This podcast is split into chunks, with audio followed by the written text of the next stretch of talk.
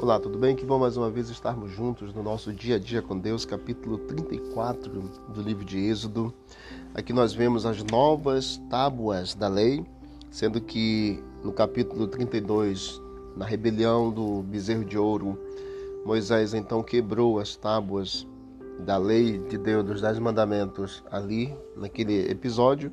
Aqui no capítulo 34, Deus então dá novas tábuas da lei para Moisés. O nome do Senhor também é proclamado. Moisés convida Deus a ir com eles, mesmo sendo um povo de dura serviço, para que Deus guiasse até chegar em Canaã. Deus então faz uma aliança com ele e insta o povo à obediência. E Moisés então desce do monte com as tábuas após 40 dias. Interessante que quando Moisés desceu do monte, o seu rosto resplandecia e ele colocava sobre o rosto um véu para que pudesse o povo contemplar Moisés, porque com a presença divina em Moisés, por meio da glória, o povo não podia contemplar o próprio rosto de Moisés devido tamanho o resplendor. Eu quero compartilhar com vocês o que está no versículo 7, falando sobre o Senhor, e aqui nos diz assim: O Senhor é o que guarda a misericórdia em mil gerações que perdoa a iniquidade, a transgressão e o pecado, ainda que não inocenta o culpado, presta bem atenção nesse texto, ainda que não inocenta o culpado, e visita a iniquidade dos pais nos filhos e dos filhos nos filhos, até a terceira e quarta geração. Deus é um Deus bondoso para com os pecadores arrependidos, mas ele não, não pode consentir em enfraquecer seu governo não mantendo firme retidão e sua justiça. A justiça de Deus é parte essencial de sua natureza quanto à misericórdia. Sem ela, Deus não é Deus. A justiça, ela é uma consequência de seu amor verdadeiro por cada um de nós, pois um Deus que é só misericórdia é um Deus injusto. Sem justiça não pode haver misericórdia.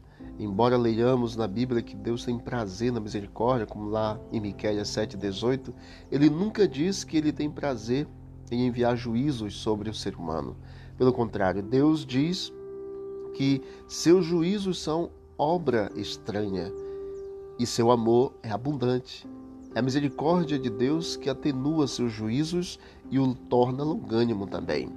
Nessa passagem fica claro que o amor divino determina a atitude de Deus para com seus filhos, pelo grande espaço concedido aqui na descrição de seu caráter e pelo fato de os atributos de misericórdia precederem os atributos de justiça.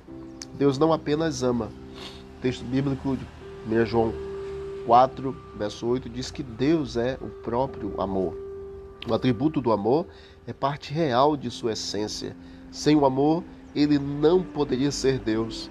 Quando o Senhor nos pune por nossos pecados, ele o faz com amor, não com ódio, para o nosso próprio bem. Assim o faz. Como o cirurgião, Deus usa bisturi da tristeza para alcançar a cura da doença da alma que resultou do pecado. Que Deus, na sua infinita misericórdia e graça, nos alcance. Porém, entendamos que o Senhor também não inocenta o culpado, porque a justiça, o juízo divino é parte da ação de Deus para nos salvar. Que Deus nos conceda um dia tranquilo e feliz na presença dele pelo poder em nome de Jesus. Vamos orar? Obrigado, Deus, por mais este momento de devoção. Nos ajude, ó Deus, a estarmos em tua presença, a recebermos a graça, a misericórdia, o amor, a bondade, a longanimidade, mas também a recebermos a justiça por aquilo que fazemos. Toma-nos, ó Deus, em tuas mãos, nos dê um dia tranquilo e feliz. É o que te pedimos em nome de Jesus. Amém. Deus abençoe, vamos que vamos para o alto e avante.